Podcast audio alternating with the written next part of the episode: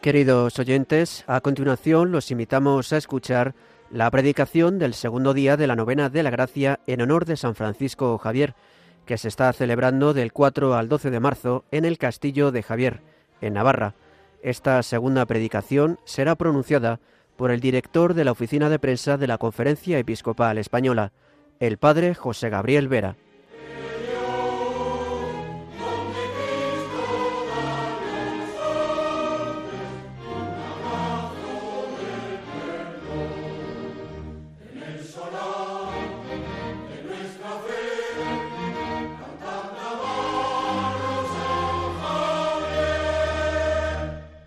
Bienvenidos un año más a la novena de la gracia en honor de San Francisco Javier.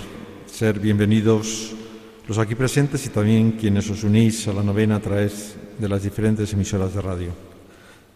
Durante estos días damos gracias a Dios por este hombre, Francisco de Javier, que nació aquí y al que muchos pueblos consideran una auténtica gracia de Dios para ellos. Durante estos dos días damos gracias a Dios por todo lo que Él supone y por todo lo que Él nos transmite. Y a continuación escuchamos a don José Gabriel Vera que nos va a predicar sobre el testimonio de las cartas de San Francisco Javier. Nos ponemos en las manos de Dios en este momento de la tarde, en esta hora tan apropiada para una predicación, cuando ya seguramente habremos salido todos del descanso después de la comida, como debe ser. Novena de la Gracia, este 5 de marzo, las cartas de San Francisco Javier. Nos acercamos en esta novena de la gracia a la vida de nuestro santo, de San Francisco Javier, a la luz de lo que él mismo pone de manifiesto en sus cartas. Tenemos que tener en cuenta que la vida de los santos hace santos, que escuchar la vida de los santos nos mejora nuestra vida, nos pone delante un horizonte real, posible, donde podemos realizar aquello a lo único a lo que estamos llamados todos, que es a ser santos. Así le pasó a San Ignacio de Loyola leyendo vidas de santos, cambió su vida y cambió la vida de tantos, de tanta gente, simplemente acercándose al testimonio de vida cristiana de los que vivían en su tiempo. Así nos puede pasar también a nosotros. De manera especial pasa cuando leemos, por supuesto, la vida de Jesucristo. Igual que la vida del solo santo de Jesucristo, el Señor, también a nosotros nos hace santos. Leer la vida de Jesús. Por eso, aunque no sea el tema, la constante alusión al Evangelio de nuestra vida cristiana nos lleva, nos debe llevar a una constante lectura del Evangelio una relectura de los cuatro evangelios. Si sabemos que la vida de los santos hace santos, si sabemos que la vida de San Francisco Javier nos cambia por dentro, si nos damos cuenta de que la lectura de las cartas, de las cartas de San Francisco Javier, pueden mejorar nuestra vida cristiana, cuanto más la lectura del Evangelio. Por eso, tantas veces tenemos que llevar la lectura de Jesucristo, de su Evangelio, a nuestra vida todos los días, una constante lectura, relectura de los Evangelios, del libro de los Hechos de los Apóstoles, de la historia de nuestros primeros santos, de las cartas del Apocalipsis. San Francisco Javier, en sus cartas que tiene, hay recogidas 137 cartas, ¿verdad? En un libro que publicó la Biblioteca de Autores Cristianos, la BAC.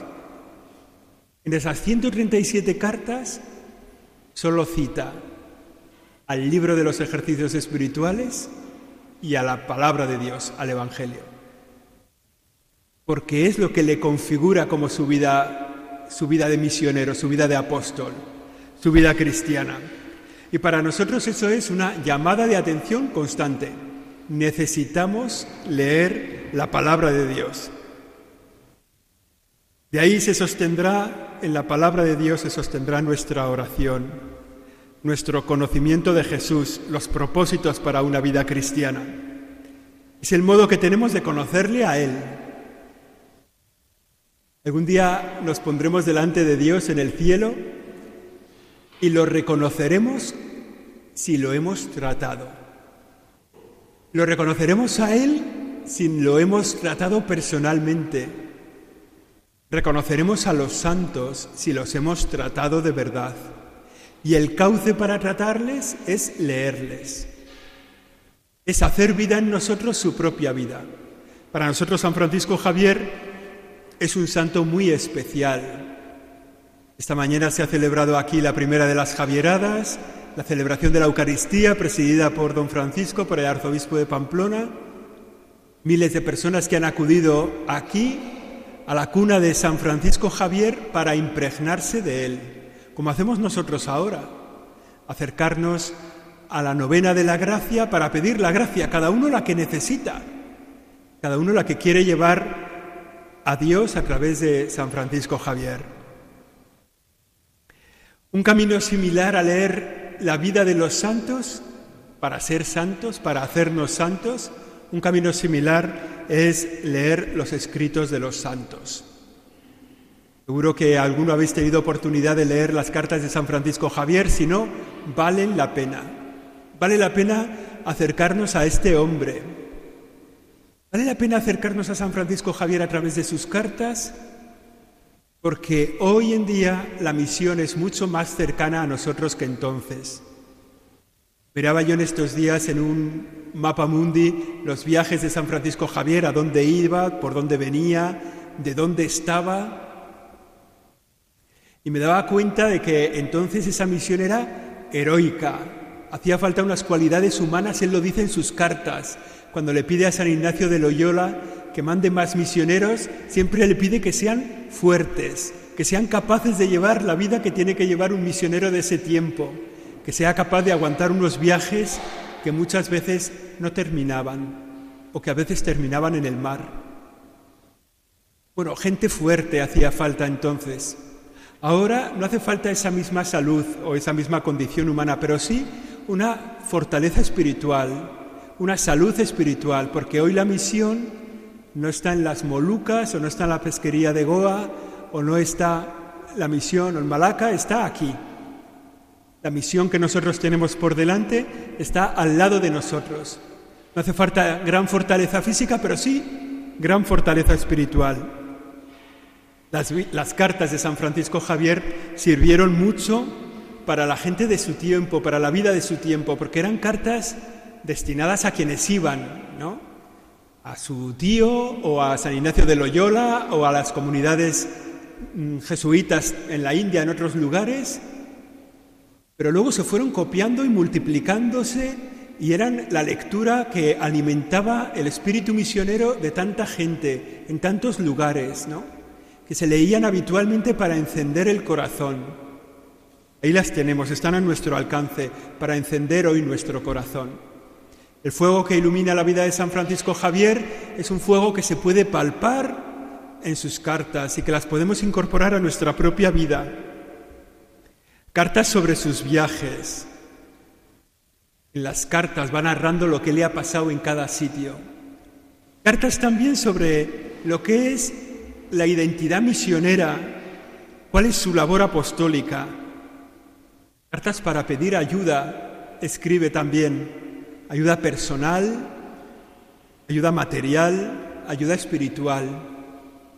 Fijaos, la vida de San Francisco Javier se sostiene o sea, la misión de San Francisco Javier se sostiene en lo que él pide en sus cartas. Él pide en sus cartas más personas, más medios, la oración constante de todos para sostener su misión. Él es un santo que se hace santo pidiendo, pidiendo eso, que le ayuden, pidiendo a las gentes a donde él escribe que le vengan, que le envíen personas misioneras, que puedan sacar adelante su misión. Cuando Él llega está solo y en muy poquitos años, en muy poquitos años, empiezan a llegar más y más y más jesuitas que le ayudan a su misión. Nuestra vida cristiana también tiene que orientarse así. Tenemos que pedir ayuda de personas, ayuda de medios y ayuda espiritual para sacar adelante esto que se ha llamado la nueva evangelización, esto que se llama la iglesia en salida, este momento de la iglesia actual que nos dice que hay que anunciar el Evangelio al que tenemos al lado, al que tenemos cerca. Hoy la misión está también, sigue seguramente en Malaca y sigue en todos esos sitios, pero sigue sobre todo en el vecino. La misión nuestra es accesible para cada uno de nosotros porque es una misión cercana.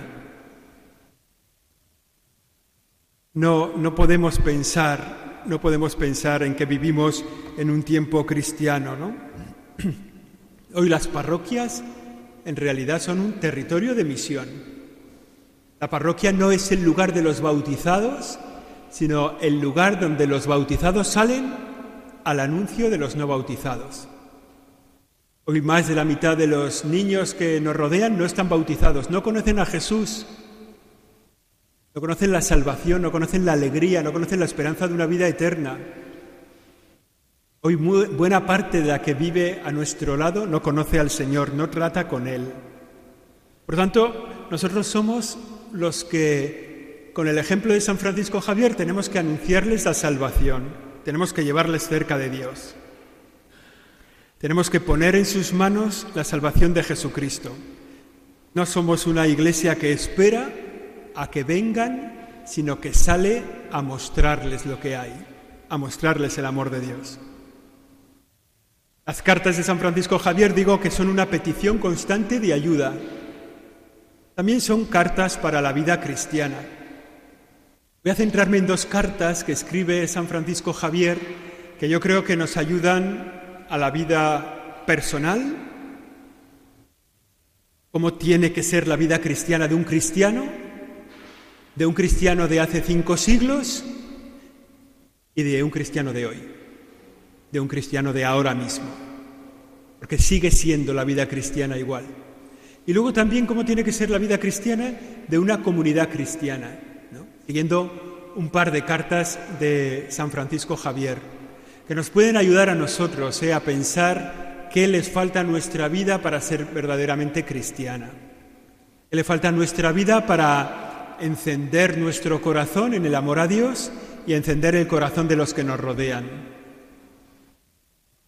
Le decía San Francisco Javier a Juan Bravo, un novicio de la Compañía de Jesús. Escribía una carta el 23 de junio de 1949 en Malaca y le explicaba cómo tenía que ser la vida cristiana suya, ¿no? de este novicio que se había convertido, que había entrado en la compañía, que era novicio, qué es lo que tenía que hacer en su vida cristiana. Me parece que leyendo esta carta se ilumina bien lo que tiene que ser nuestra vida cristiana. Le dice, primeramente por la mañana, en despertando, tendréis esta orden que se sigue. Por espacio de media hora a lo menos meditaréis algunos puntos de la vida de Cristo, comenzando su santo nacimiento hasta su gloriosa ascensión. La vida de un cristiano debe comenzar con una oración contemplando a Cristo. No nos puede pasar ponernos en su presencia un día y que Él nos diga, no te conozco, no sé quién eres, no hemos hablado nunca, nunca me has contado tus problemas, nunca me has contado tus líos. No sé cómo te llamas, no sé a qué te dedicas, no sé, no nos puede pasar esto con Jesucristo. Jesucristo tiene que poder mirarnos a la cara y decirle, hombre, qué alegría, estás aquí. Me sé tu vida, tu historia, tus problemas, tus alegrías, tus dolores, tus penas. Me sé tus pecados y tus glorias, tus gracias, tus hazañas. Me sé tu vida entera porque tú me la has contado, porque me has hecho llevarla contigo. Y no hacemos esto si Jesucristo cuando nos encuentre nos dice, ¿y tú cómo te llamas? ¿Qué día tan desgraciado? Por eso invita a San Francisco Javier a este novicio a todos los días empezar con un rato de contemplar a Jesucristo, de hablar con Él, de estar a su lado. Tendremos que pensar cada uno cómo encajamos eso en nuestra vida en nuestro horario, cómo encaja eso en nuestro lugar de trabajo, en nuestras relaciones personales y familiares, cómo encaja eso en el calendario, más agitado o menos, que el que vivía San Francisco Javier. Pero el encuentro personal con Cristo es el momento de comenzar nuestra jornada. Si no lo hacemos así, nuestra vida cristiana irá menguando hasta desaparecer. Media hora, a lo menos, meditaréis. Aquí cada uno, ¿verdad?, tendrá que adecuarlo a su tiempo, pero estar con el Señor.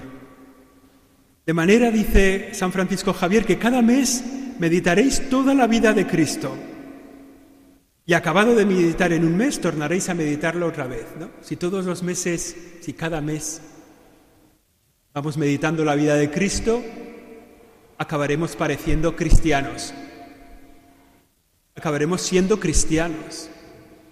Si cada mes nos volvemos a mirar toda la vida del Señor.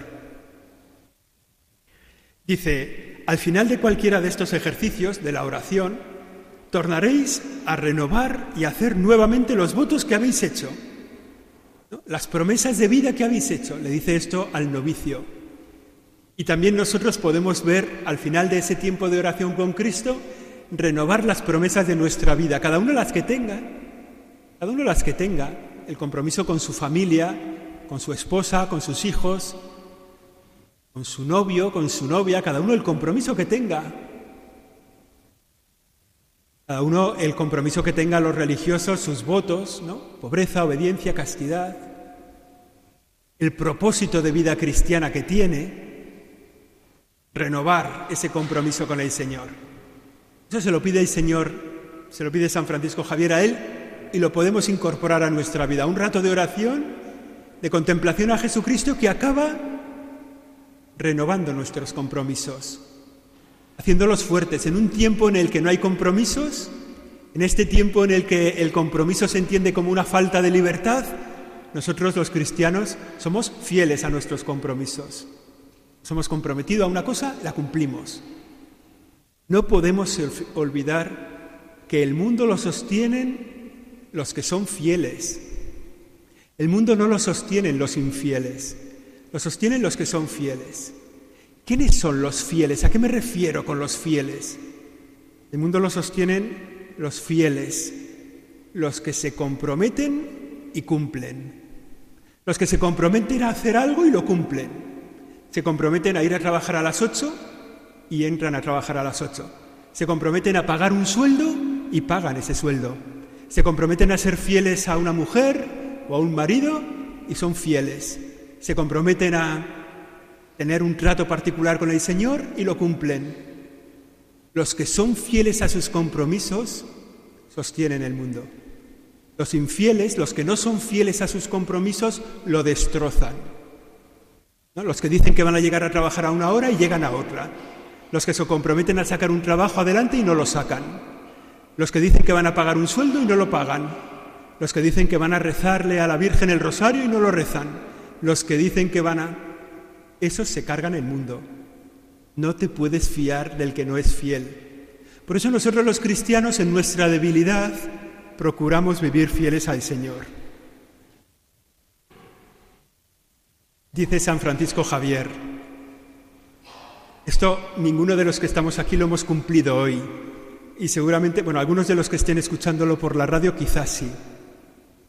Pero esto es lo que pide San Francisco Javier. Después de comer, y de reposar, tornaréis por espacio de media hora a meditar la contemplación de Cristo. Pero dice San Francisco Javier, después de comer y reposar, o sea que le parece que hay que echar la siesta, algo tan propio nuestro, ¿no? Que ninguno habéis echado hoy la siesta, o sea que ya vamos mal con esto de la vida cristiana. San Francisco Javier lo pone así y dice, después de comer y de reposar, haréis un rato de oración también, ¿no? De modo dice que al final del día le hayamos dedicado una hora a contemplar al Señor. No es tanto una hora, ¿eh? Una hora al día entre 24 no, es, no es para tanto, pero si llevamos una vida cristiana ya comenzada, a lo mejor empezar por media hora, pero si llevamos una vida cristiana ya un poco avanzada, bueno, repetiréis esa meditación, esa contemplación. Y dice, otra causa más. A la noche, antes de que os vayáis a dormir, después de cenar, recogiéndoos en alguna parte, examinaréis vuestra conciencia de las cosas que aquel día por vos pasaron, pensamientos, palabras y obras. Para acabar rezando un Padre Nuestro y una Ave María. Nos está diciendo San Francisco Javier, oración con el Señor por la mañana, renovación de nuestros votos, de nuestras promesas, oración con el Señor por la tarde, a la noche examen de conciencia. Esa es la vida cristiana, ¿eh? No sale adelante sin contemplar a Cristo, sin renovar nuestras promesas y sin hacer examen de lo que hemos hecho bien para dar gracias a Dios, de lo que hemos hecho regular o mal para pedirle perdón y con un propósito concreto para el día siguiente. Así se sostiene la vida cristiana. Cuando por la mañana os despertéis, al tiempo que os vestéis y os laváis, está bien estas dos cosas, ¿no? Despertarse vestir, lavarse y vestirse, ¿no? Está bien. Pero al tiempo que hacéis eso, traéis a la memoria vuestro propósito del día anterior. Y así se va, nuestra vida cristiana no es un acontecimiento que pasa una vez a la semana, el domingo de 12 a 12 y media, sino que nuestra vida cristiana es vida porque es cristiana. Y añade un último detalle para esa vida cristiana, ¿no? Hemos dicho oración por la mañana, oración por la tarde, examen de conciencia, ofrecimiento de obras y añade una cosa más. Una dirección espiritual con el Padre que tengáis cerca. ¿no? Esa persona que os ayuda a discernir los momentos de vuestra vida.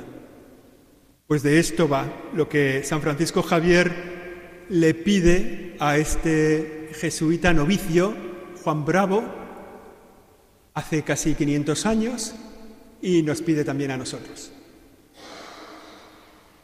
Hay otra carta que escribe San Francisco Javier y que nos puede ayudar para nuestras comunidades cristianas, sean las que sean.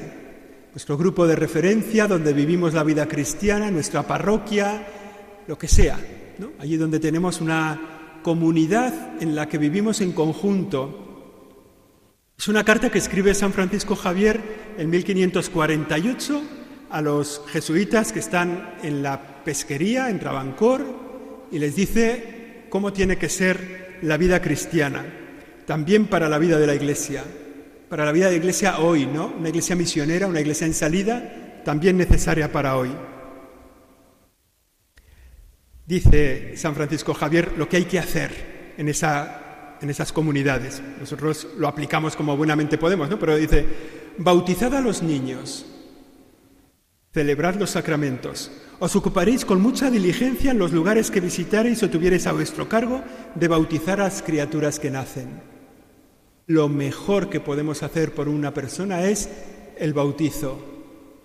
Lo más agradecidos que podemos nosotros de lo que hemos recibido, además del don de la vida, el don de la vida cristiana que comienza en nuestro bautismo.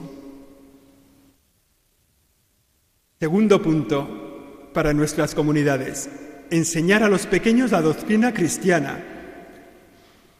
Hacer enseñar a los pequeños la doctrina cristiana, haciendo con mucha diligencia juntarlos y encomendando a los moradores que les enseñen con mucha diligencia y que hagan su, su oficio. La vida cristiana comienza con un don de Dios, que es el sacramento del bautismo, pero crece si hay enseñanza de la vida cristiana, si hay trato personal con Jesús. La vida cristiana no se mantiene igual en el tiempo.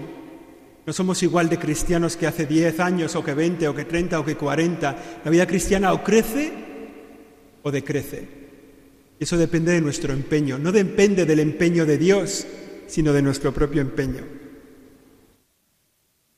Tercera cosa, enseñar a los mayores las oraciones y a rezar con ellos.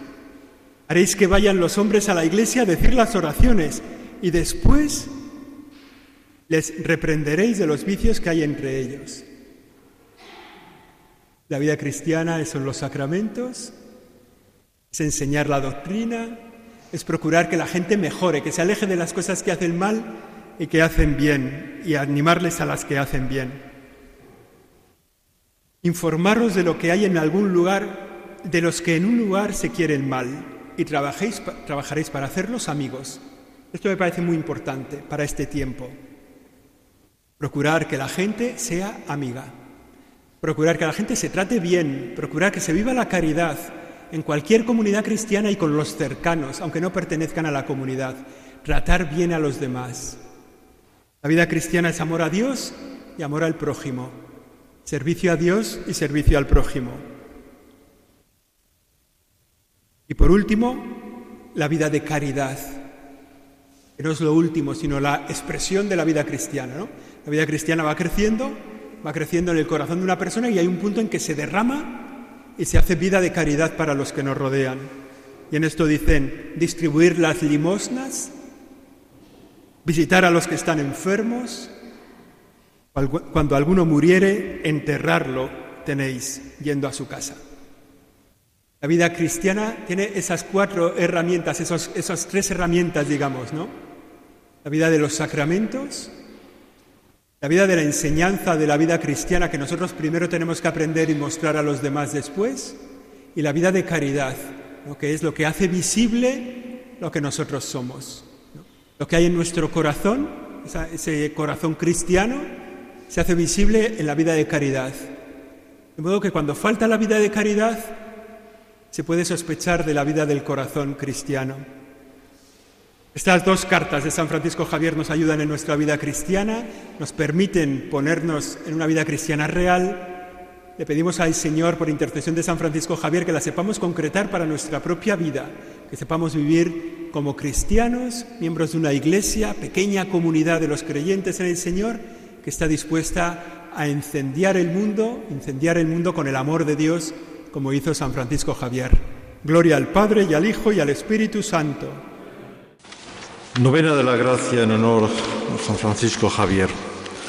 Atraídos por tu figura y confiados en tu intercesión, acudimos de nuevo a ti, Francisco de Javier. Queremos, ante, todo dar gracias contigo a Dios porque quiso ser el centro de tu vida y hacer de ti el gran apóstol de los tiempos modernos. Alcánzanos de Él, en primer lugar, la gracia por excelencia de amarle también nosotros con todo el corazón y ser testigos de Cristo con la palabra y la vida.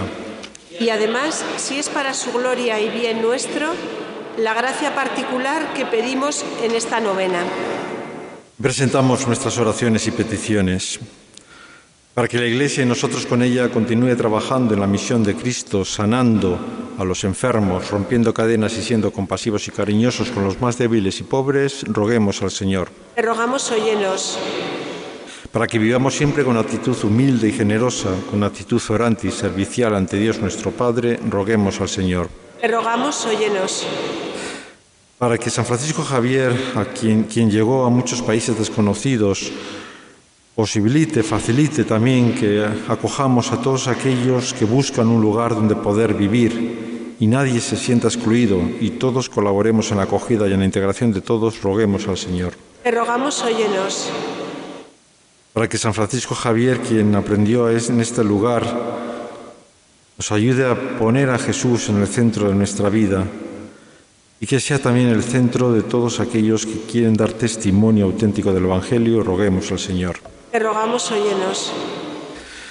Te bendecimos, Padre, porque siempre nos escuchas. Danos un corazón que escuche y ame de verdad. Amén. Eterno Dios, creador de todas las cosas. Acordaos que vos nos creasteis a vuestra imagen y semejanza. Acordaos, Padre Celestial, de vuestro Hijo Jesucristo, que derramando tan liberalmente su sangre, él reveló tu amor inmenso complacido por los ruegos y oraciones de vuestros escogidos los santos y de la Iglesia, esposa benditísima de vuestro mismo Hijo, acordaos de vuestra misericordia. Y haced que todos conozcan al que enviasteis, Jesucristo, Hijo vuestro, que es salud, vida y resurrección nuestra.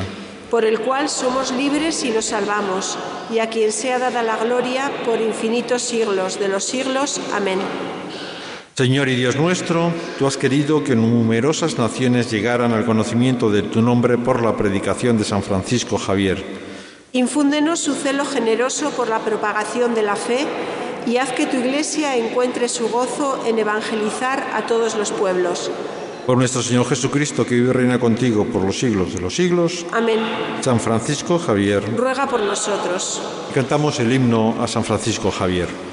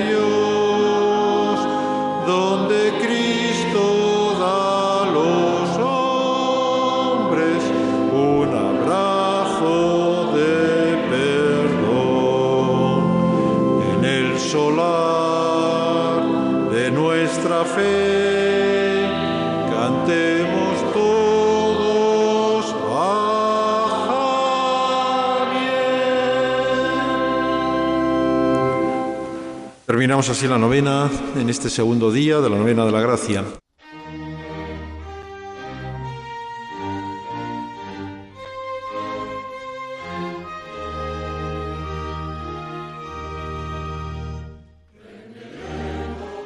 Así, queridos oyentes, concluye esta predicación del segundo día de la novena del Gracia en honor de San Francisco Javier. Esta segunda predicación ha corrido a cargo del director de la oficina de prensa de la Conferencia Episcopal Española, el padre José Gabriel Vera.